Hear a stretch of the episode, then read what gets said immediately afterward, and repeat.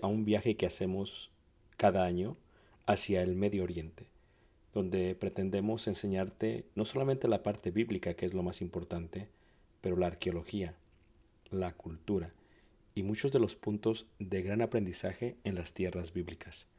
El próximo año estaremos viajando desde Egipto a través del desierto en las jornadas de los israelitas, tocaremos Jordania, veremos una de las maravillas del mundo antiguo que es Petra, subiremos por la tierra de los edomitas, amonitas y los amorreos y entraremos por el río Jordán hacia lo que sería la tierra prometida y finalizaremos con la tierra prometida. Si tú gusta estar con nosotros y quieres más información, puedes visitar nuestra página ricardobarrera.us. Ahí encuentras la información. Dios te bendiga y espero esta clase sea de edificación. Gracias. Ok, vamos a estar mirando el día de hoy, si Dios permite. eh, esta lección se va a enfocar en cómo es que nosotros tomamos versículos, cómo tomamos versículos para desarrollar el sermón. Si ustedes recuerdan, eh, en, la- en la- en las últimas lecciones eh, vimos con claridad, en las últimas lecciones vimos con claridad este, el, el bosquejo maestro. Y el bosquejo maestro está separado en tres secciones. La introducción, el cuerpo y la conclusión. La introducción se compone de cinco áreas. El cuerpo se compone de los asuntos primarios que ustedes decidan. Y tanto así como los asuntos secundarios, asuntos terciarios. Y la conclusión también se compone de cinco áreas. Las voy a repetir solamente para que recordemos. En la introducción tenemos lo que es el ejemplo secular.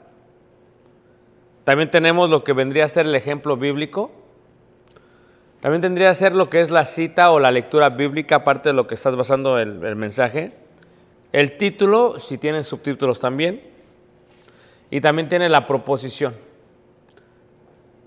La oración de transición es la que la separa entre una y la otra. ¿Ok? La conclusión tiene cinco áreas también. Tiene la aplicación, tiene la demostración, tiene la, este, perdón, recapitulación, aplicación, demostración, persuasión e invitación. Entonces, lo que vamos a ver ahora es que ahora vamos a estar viendo cómo es que los textos son importantes para el sermón. Ya que las clases que damos, ya sean de niños, jóvenes o adultos, son clases que tienen que estar enfocadas en la Biblia, por lo tanto, el texto es muy importante, porque el texto va a determinar todo el desarrollo de la Biblia. Hay veces tú vas a tener una idea de un desarrollo de un versículo, de un capítulo o de un tema en la Biblia, pero la elección de los textos es importante porque todo tu mensaje tiene que estar basado en la Biblia. Entonces, cualquier asunto primario tiene que tener como apoyo un verso. El mismo sermón tiene que tener como apoyo un verso o un texto. Empecemos por la parte de qué es un texto. Texto viene del, del término textus. Eso se utilizaba en aquellos tiempos, textus. El textus o el texto tiene una función. ¿Cuál es la función del texto? Cuando la iglesia o la clase te está escuchando, tú vas a estar hablando, pero ellos quieren basarse, esto que estás hablando, ¿de dónde es la base? ¿Cuál es el texto que basa toda tu homilia, toda tu plática? Y la función del texto pretende mantenernos ordenados, enfocados y sobre todo bíblicos, es la parte del texto. Ahora, hay ventajas de tener un texto. Cuando uno empieza un mensaje, cualquiera que éste sea, tienes que decidir, por ejemplo, si vas a hablar, por ejemplo, si vas a hablar de la mentira, la Biblia tiene varios versículos que hablan de la mentira. Por lo tanto, mi recomendación es que de todos estos versículos, elijas el mejor de todos ellos. O sea, es cuando empiezas a elegir los mejores versículos. Por ejemplo, tal vez eh, tu mensaje tiene que ver acerca de, de la mentira y tal vez va a estar más enfocado en quién es el diseñador de la mentira. Y entonces tu base texto podrías decir, este, podría ser un texto que veas, dices, eh, hablad verdad. Un ejemplo, hablad verdad, desechad mentira. Pero como tu sermón está basado en el origen, ¿quién lo origina? Tal vez ese versículo, aunque hable de mentira, no es el más adecuado. Tal vez el más adecuado para ese sermón sería el que dice que el diablo es el padre de mentira. Y mejor ese versículo, en vez de que en una clase estés dando tres o cuatro o cinco o diez versículos, solamente das ese versículo, que es el apoyo total para ello y que te mantiene enfocado en eso. Ahora, las reglas para elegir un texto o el versículo tienen que ver con que primero tiene que ser un texto que no esté fuera de contexto para que lo agarres de pretexto. Cuando uno agarra, un, cuando uno va a preparar un sermón, lo que uno tiende a hacer es que hay veces nosotros ya tenemos la idea preconcebida de lo que queremos del sermón. Y a veces lo que hacemos es que manipulamos la Biblia para que apoye nuestra idea. Y la regla de elegir un texto es que no es así. Si tú tienes una idea preconcebida en cuanto al tema que vas a dar, no vas a tomar el versículo para que apoye tu idea. Vas a agarrar la, el texto para que corrija o para que te dé la idea. Voy a repetir. A veces nosotros tenemos una idea decimos, ok, quiero hablar, por ejemplo, de la ciencia, de la tecnología o de la música. Eso es lo que quieres hablar. Pero ¿qué texto vas a utilizar para tu base?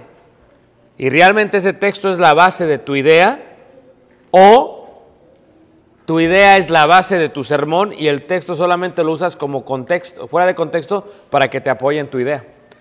Y eso es muy importante porque la regla de elegir el texto es el texto tiene que ser totalmente el que dirige el mensaje y el sermón. Ahora, aquí viene la parte de la interpretación del texto. Esto ya es, un poquito más de hermenéutica. Para interpretar correctamente el texto hay algunos pasos que debes de seguir, tales como, siempre antes de empezar a hacer un sermón, está de más que yo diga, pero tienes que orar. Y repito, siempre antes de empezar un sermón, tienes que orar. Porque Santiago 1, versículo 5 dice, si alguno tiene falta de sabiduría, pídala a Dios. Entonces, tal vez tú eres un experto en la materia. Tal vez tú eres un experto en el tema que se va a dar.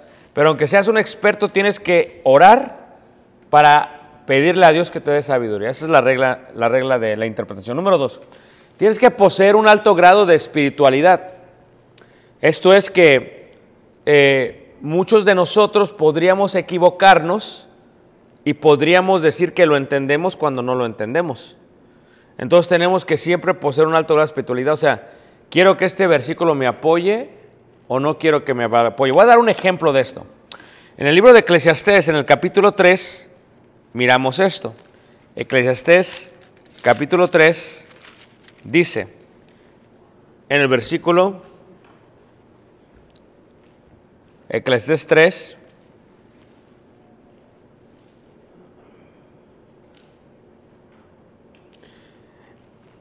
en el versículo 4. Dice, tiempo de llorar, tiempo de reír, tiempo de endechar, tiempo de bailar. La pregunta que haría es, si yo quiero dar una clase bíblica que diga que no tiene nada de malo bailar con tu esposa, ya que es un baile de vals suave, y que no me está provocando nada? ¿Puedo yo tomar este texto y decir, miren, la Biblia dice que hay tiempo de bailar? Entonces, ¿por qué debemos poseer un alto grado de espiritualidad? Porque si tomamos este texto y lo aplicamos como lo estoy presentando, lo estoy sacando fuera de contexto. Porque aquí no solamente dice bailar, versículo 3 dice tiempo de matar. Entonces, si hay tiempo de bailar y demás, si yo digo que bailar está bien, entonces ¿por qué no está, por qué no está bien también matar? ¿Si te fijas? Por eso se requiere un, un alto grado de espiritualidad, donde no vas a torcer el versículo, sino que el versículo va a ser tu base. O sea, yo quiero dar una clase de la música, quiero dar una clase del baile, luego busco el texto, no es al revés. El texto es la base y de ahí sacas tu tema. El texto es el origen. ¿Ok? Número tres. Debes de recordar que la Biblia se interpreta con la misma Biblia. Esto es que todos los oyentes, niños, jóvenes y adultos, van a escuchar tu clase. Y al escucharla, muchos de ellos van a decir, a ver, hermano, pero ¿realmente esto es lo que significa? Y debes de recordar que la Biblia se interpreta con la Biblia. Lo que dice la primera de Pedro, capítulo 4, verso 11, ¿qué dice? Si alguno hable, hable conforme a las palabras de Cristo. O sea, tienes que recordar que si tu mensaje no es, no es una clase bíblica, la elección de un texto es suficiente, porque es un sermón, es una conferencia. Pero ¿qué pasa si en vez de ser un sermón y una conferencia, es una clase bíblica?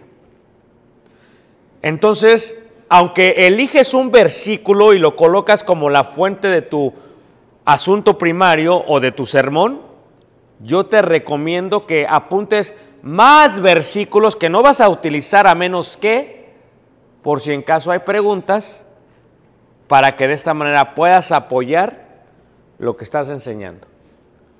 O sea, no, no, lo vas a, no los vas a mencionar, pero están ahí. Un ejemplo fue, por ejemplo, cuando yo daba la clase de hoy, en Filipenses. O sea, por ejemplo, yo aquí tenía en, Filipenses, tenía más versículos. Y decía, ok, tenía por ejemplo Gálatas 1, eh, Gálatas 1, 3 y 14, pero no los mencioné, pero ahí están. Pero ahí están. Si viera, por ejemplo, mi bosquejo, en un bosquejo normal, vamos a ver otro, déjame agarrar una, vamos a ver aquí, vamos a ver, eh, por ejemplo, esta.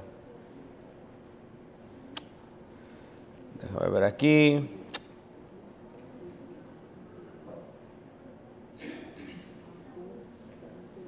Aquí tenemos, este aquí tenemos la base, y esta es la introducción. Esta, este texto es la base de este mensaje. Pero también cada asunto, a ver, porque déjate, es que eh, aquí está mejor este, muy bien.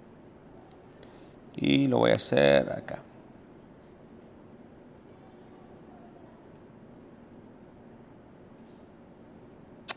Permítame, disculpen. Ah, la, la, la, Ok. Esta es la base, parte de mi introducción. La lectura, esta es la base, este es el texto. Esto es el origen de la clase. Luego, en el primer asunto, este texto que he elegido es la base de este asunto primario. Pero aparte de eso, he colocado más versículos, tales como este y este.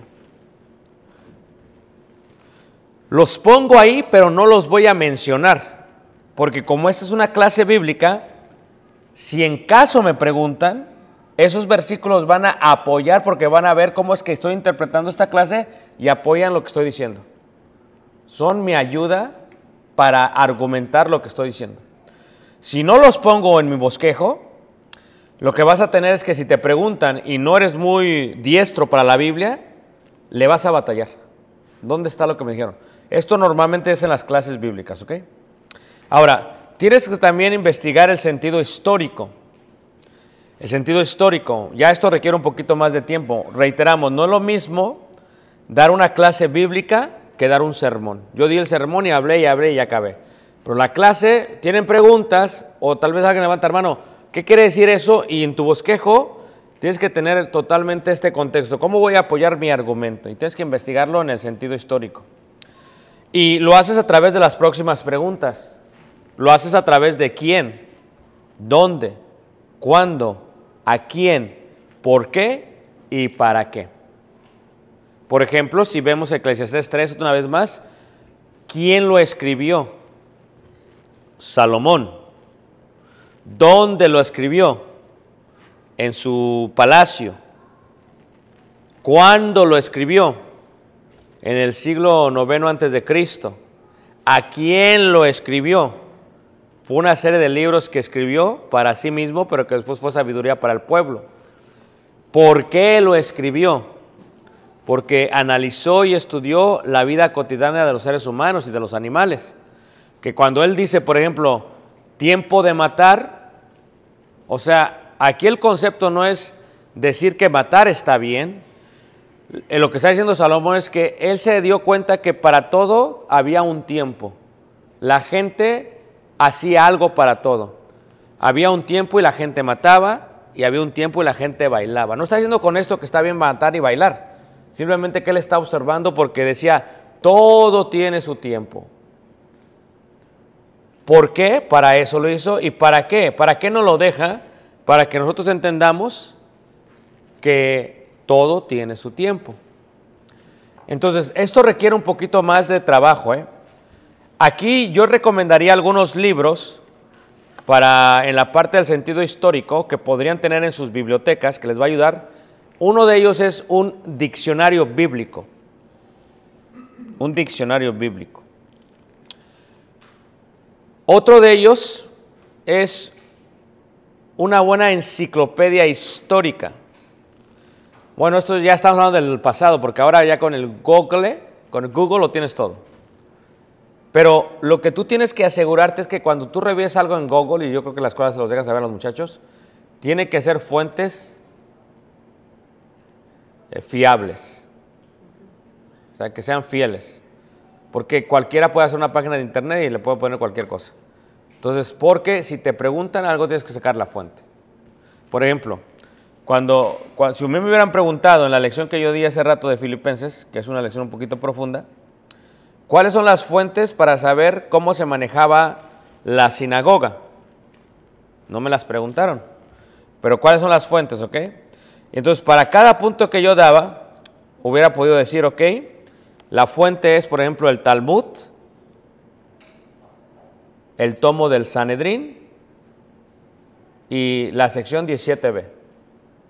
Y ya estoy dando una fuente. ¿Y cuál es la fuente para decir que las cortes inferiores aún en la decisión de muerte a un animal? Es el Mishnah, el Torah, el Helchot Sanedrin 5.3. Esta es la fuente. Pero si tú estás dando un mensaje, tienes que dar los versículos. Pero si es extra, Tienes que asegurarte que las fuentes sean fieles. ¿Ok? Es en la edición del texto.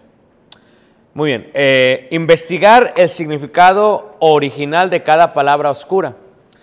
Eh, a a mí me encanta la etimología, el origen de las palabras.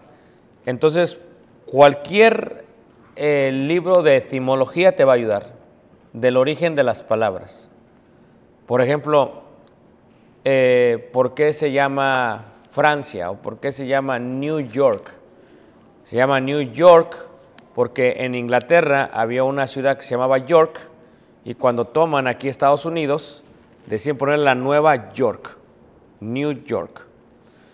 Entonces, pero si es algo bíblico, o sea, ¿de dónde lo está sacando? ¿Por qué significa así?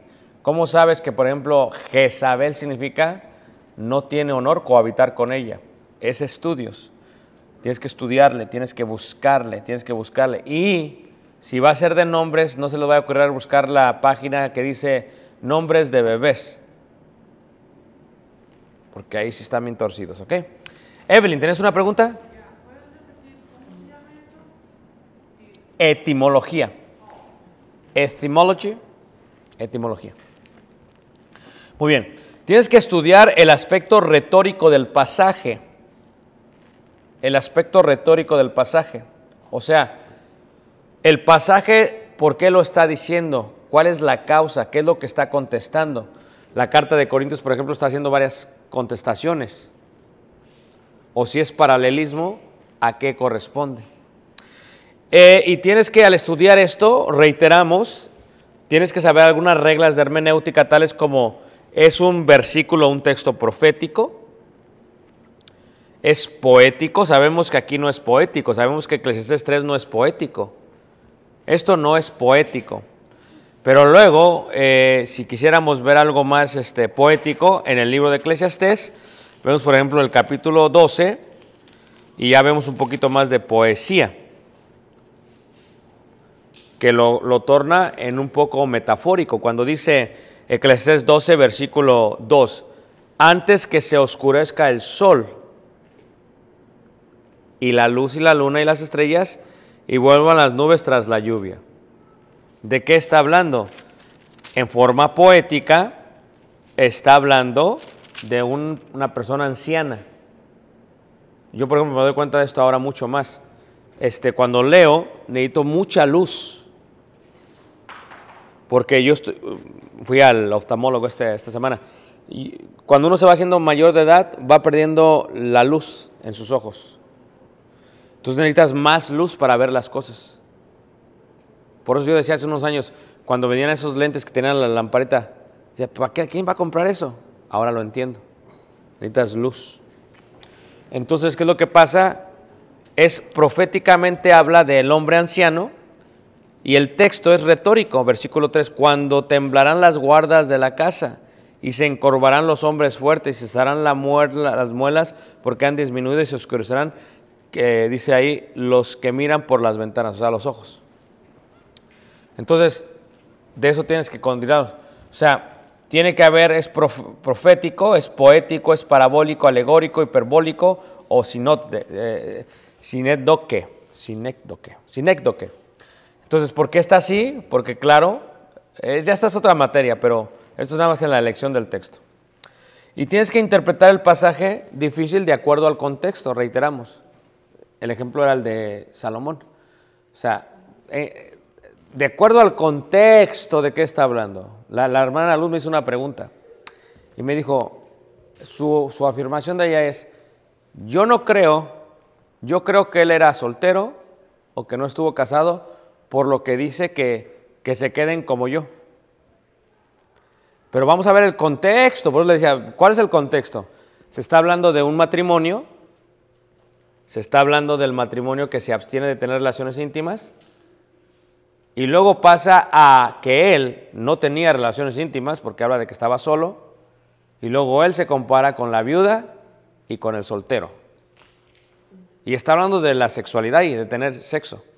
O sea, de la abstenencia de tener sexo. Y la pregunta podría ser muy sencilla. Mi debate hubiera acabado de esta manera y sencillo lo hubiera acabado, pero claro, por el respeto a la hermana y a la audiencia. Y yo le hubiese dicho, eh, bueno, la abstinencia no está solamente basada en el soltero, sino, por ejemplo, la mujer que se separa, como en el caso de usted. Asumimos que está en abstinencia, aunque está separada. ¿Me entiendes lo que estoy diciendo? Eh, ese es el concepto de Pablo. Él podía haber estado solo, pero está hablando del concepto de la abstinencia. Entonces eso podría haber sido mi argumento. Cuando hay que interpretar un pasaje difícil tienes que ver todo el texto.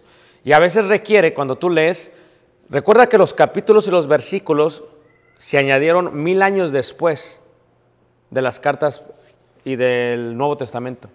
Y que los capítulos y los versículos se añaden unos en, creo que 1100 años y otros mil años, 1300 años después, se añaden para facilitar encontrar los versos. Pero antes no era versículo 3 y capítulo 4, era simplemente toda la carta. Era mejor, ¿por qué? Porque antes cuando tú dabas una clase tenías que leer toda la carta. Ahora nada más un versículo 2. Pero el problema con eso es que puede ser que te salgas del contexto. ¿Ok? Muy bien.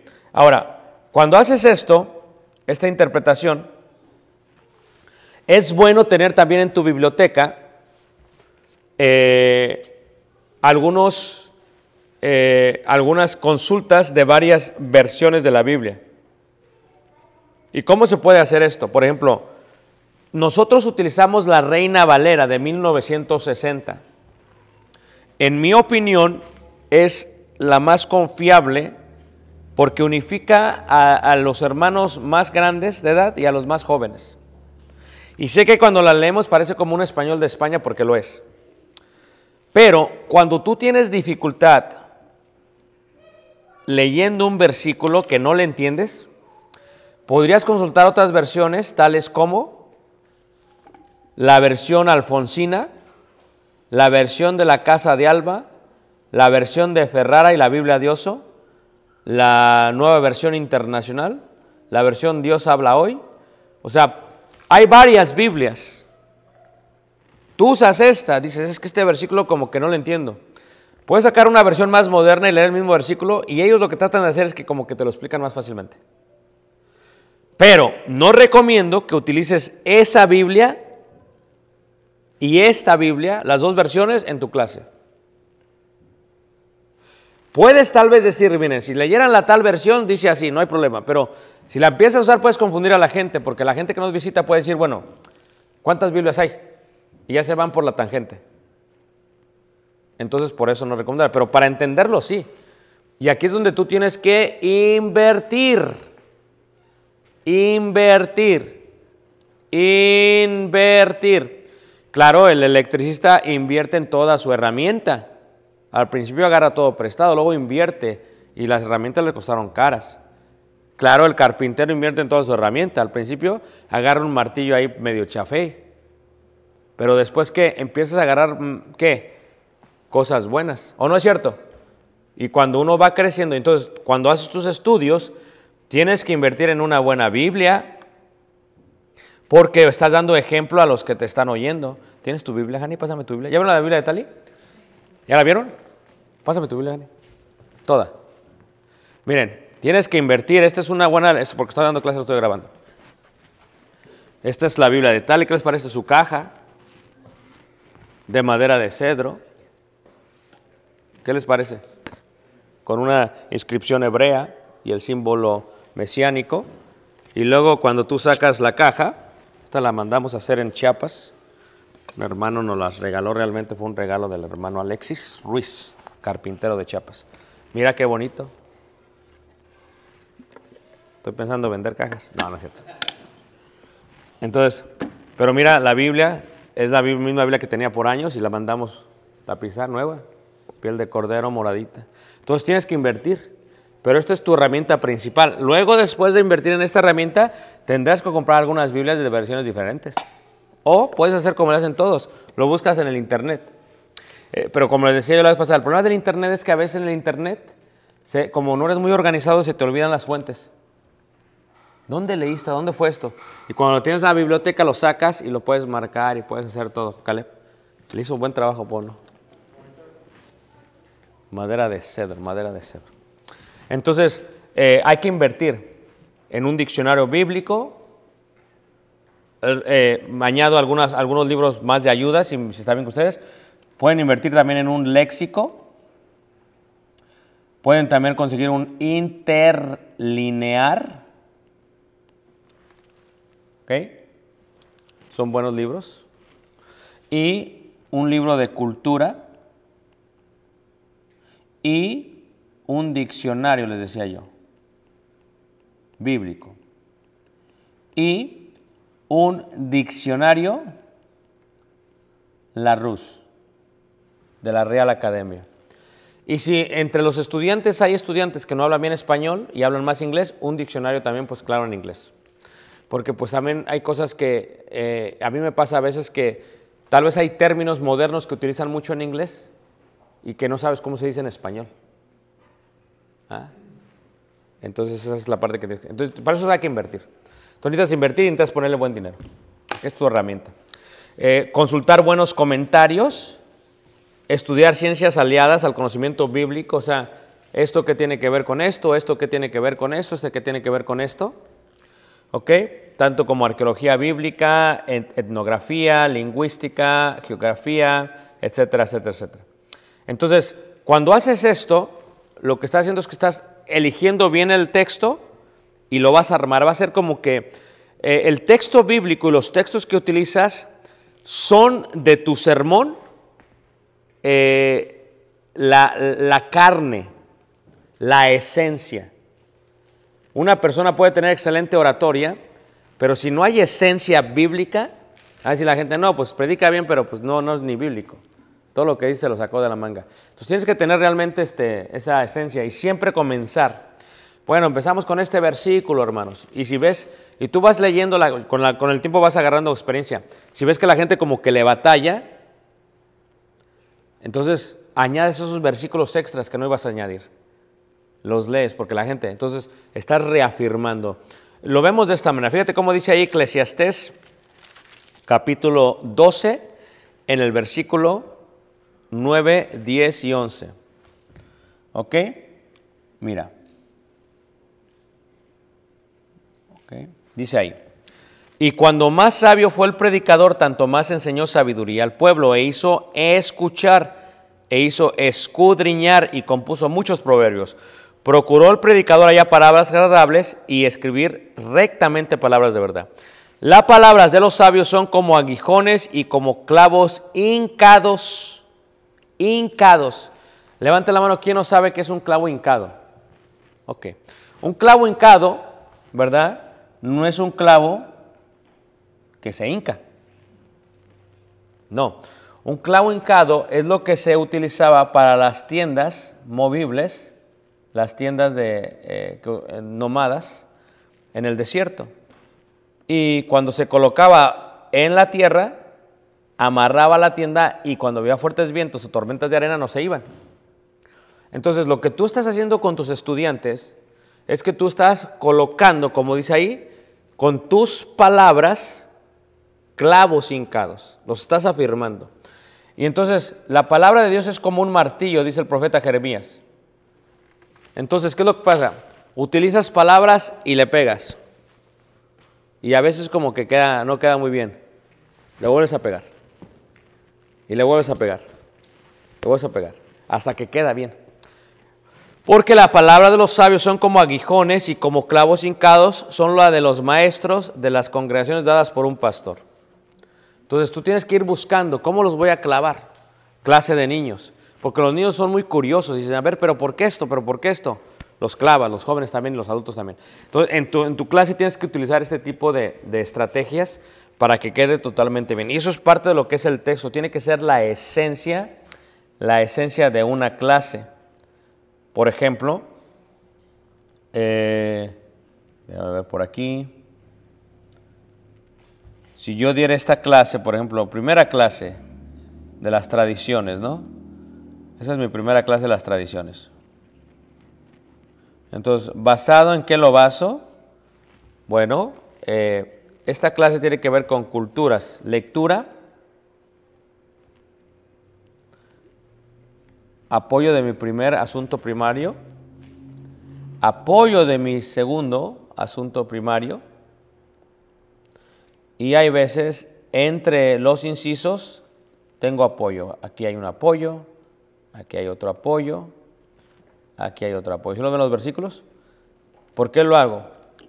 Porque lo hago de esa manera. Ahora, también es bueno porque la audiencia a veces no tiene tanto conocimiento, que no lo crean, utilizar ilustraciones para clavar mejor el mensaje. Cuando la audiencia se pone tensa, porque eso es una técnica de oratoria, cuando la audiencia se pone tensa, ¿cómo sabes que se pone tensa? Se siente en el ambiente. Cuando se pone tensa, no es malo relajarlos. ¿Y cómo se pueden relajar? A través de varias tácticas. Una de ellas es el sentido del humor. Se relajan. Porque haz de cuenta que están enojándose, enojándose, enojando y luego lo relajas. Entonces, eh, esta es una técnica de oratoria. Antes de golpear yo, los relajo. Es como el, el buen calderero cuando mete el metal. Se mete en la parte caliente, cuando lo saca, lo golpea. Pero primero lo relajas. Entonces, en la audiencia, cuando tú veas que yo hago algo de bromas y se ríen, viene el golpe. O sea, lo que estoy haciendo es que estoy preparando a la gente, porque viene el golpe. Porque así cae, así como que pasó. Es como que primero y, y ya no sabes ni qué está pasando. Entonces lo que estás haciendo se está haciendo precisamente eso. Es una táctica. Otra táctica puede ser una ilustración que esté acorde a lo que estás predicando. Tanto como una, puede ser un testimonio personal, un- alguna anécdota personal, una experiencia personal, pero que no sea toda tu clase de la experiencia, sin versículos. ¿Ok? Eh, o puede ser eh, una ilustración que hayas leído. También recomendamos que entre sus libros compren libros de ilustraciones. Libros de ilustraciones, porque eso ayuda muchísimo. Libros de ilustraciones, porque eso ayuda muchísimo. Yo le decía a los hermanos, el buen predicador tiene que tener piel de cerdo. Y todos, ¿por qué? Gruesa y grasosa. ¿Por qué? Gruesa para que cuando lo critiquen no traspase su piel y grasosa para cuando hablen de él se le resbale todo. Entonces utilicé una ilustración que relaja a la gente porque dicen, ¿qué, está, qué, está, qué, está- qué pasa? Porque las ilustraciones son como unas ventanas al mensaje. Permiten que recibas el mensaje. Esa es una buena táctica también. Otra buena táctica es preguntándole a la audiencia si es clase bíblica. Hay diferencia entre sermón, conferencia y clase bíblica. Hay diferencia. La clase bíblica se supone que puede haber un intercambio de retroalimentación del estudiante y el maestro. El sermón es donde el maestro habla, el predicador habla y todos los demás escuchan y no hay ninguna retroalimentación más que lo que dice el predicador. ¿Ok? Y la conferencia realmente es muy similar al sermón, pero la diferencia es que es un poquito más como de estudio. Es la única diferencia, es como un estudio. Hoy es una conferencia, parece un estudio, pero predicado. No hay una clase bíblica. Pero cuando hay una clase bíblica puedes calmar el ambiente, relajar a todos, preguntándole. Y decir, por ejemplo, a ver Samantha, tú que te estás durmiendo, ¿qué piensas? Y la gente ya se ríe. Y Samantha pasa. Caleb, la hora. ¿Me pasé? No, ya casi acabo, ya casi acabo. Sí, este, no os preocupéis. Ok, este, muy bien. Entonces, eso es muy importante. Entonces, el texto es clave para el desarrollo del sermón. Es lo que estamos viendo, el texto es clave. Quiero que empiecen a desarrollar un sermón. Y les aviso de una vez, con el plan de que en marzo y abril todos los presentes van a presentar su sermón. Claro. Las mujeres lo pueden hacer en una clase de mujeres, una clase, pero los varones lo van, porque lo que voy a hacer es que a los que están presentes los voy a colocar y no necesariamente tiene que ser de toda una hora. Yo voy a dejar que ustedes me digan. Ustedes lo van a ir preparando ya. Ya, ya tienes, ahorita ya hicimos el, el- el- bosquejo maestro, ya lo tienen todos, lo que hicieron la tarea. Ahora, durante este, este mes de febrero y el de marzo, vas a llenar tu bosquejo maestro. Ahorita hablamos del texto. Si ya tienes una idea, lo empiezas a llenar ya. ¿Ok? Eh, y lo que me tiene que decir usted solamente, ¿sabes qué, hermano? Este, yo lo quiero dar, pero ¿sabes que No creo que pueda darlo por una hora. Tal vez lo quiero dar por 10 minutos o 20 minutos. Está bien. Entonces lo que haríamos una tarde, un domingo, es que diríamos, ok, los tres hermanos que me dijeron que nada más pueden dar 10, 20 minutos, colocaríamos a dos o tres hermanos juntos y darían esa hora. Pero si tú dices, ¿sabes qué, hermano? No hay problema. Yo no puedo dar tres horas, no tampoco, ni que fuera seminario. ¿Ok? A lo que vas. 23 minutos es lo que retiene la gente, a menos que seas muy ameno y a lo que vas. Como ayer me decían ayer, lo digo no por vanagloria, lo digo porque ayer me lo dijeron. Ayer que estaba dando la, clase, fueron dos clases en dos horas. Y entonces cuando acabé, dice la hermana, oye, este, ya se acabó el mensaje, sí. ¿Y a- cuál es la próxima? Dice, no, ya fueron las dos. ¿Cómo que ya fueron las dos? Ya pasaron dos horas. ¿Cómo que? Pensaba, pensé que era como media hora. Porque él se hace tan ameno que se pasa el tiempo. Ni se da cuenta la gente. Entonces tú me vas a decir si puedes y lo van a decir. Por ejemplo, si dice el hermano ¿sabes qué? Yo me aviento toda una clase, entonces lo colocamos en, la- en abril. Y Juan siempre dice, toda una clase en abril. Pero si dice Juan y hermano Sa- Saúl, ¿sabes que Yo nada más quiero, no sé, este, nada más voy a tratar 20 minutos, a ver cómo me siento. Son 20 minutos. Pero empiecen a preparar su bosquejo en febrero y en marzo y vamos a ir viendo al final de febrero, ya va a estar lleno, al final de febrero va a estar lleno tu, tu- tu bosquejo, pero en marzo lo vamos a ir repasando para ir afinando. Y ya, después vamos a estar viendo la parte de la, de la, de la oratoria. ¿Qué les pareció mi lección? ¿Me han entendido todos? De tarea, de tarea. Como la hizo Alberto, Jaime, Bere, Caleb, Samantha, Saúl. ¿Evelyn? Evelyn. Van a empezar a llenar con textos su bosquejo maestro. Por ejemplo, el primer asunto es este. ¿Cuál va a ser el texto que apoya ese mensaje? ¿Me entendieron? Si toda la clase está basada en algo, ¿cuál va a ser el texto bíblico que apoya eso?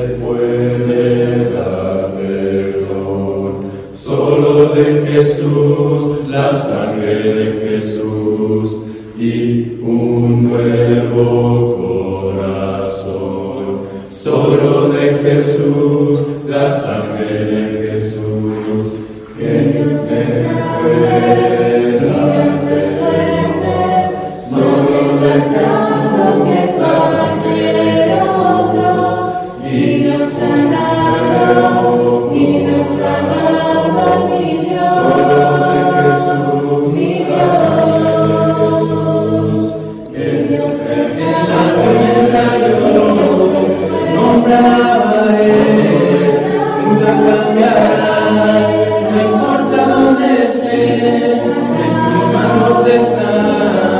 Todas mis lágrimas, en ti mismo serás. No importa dónde esté.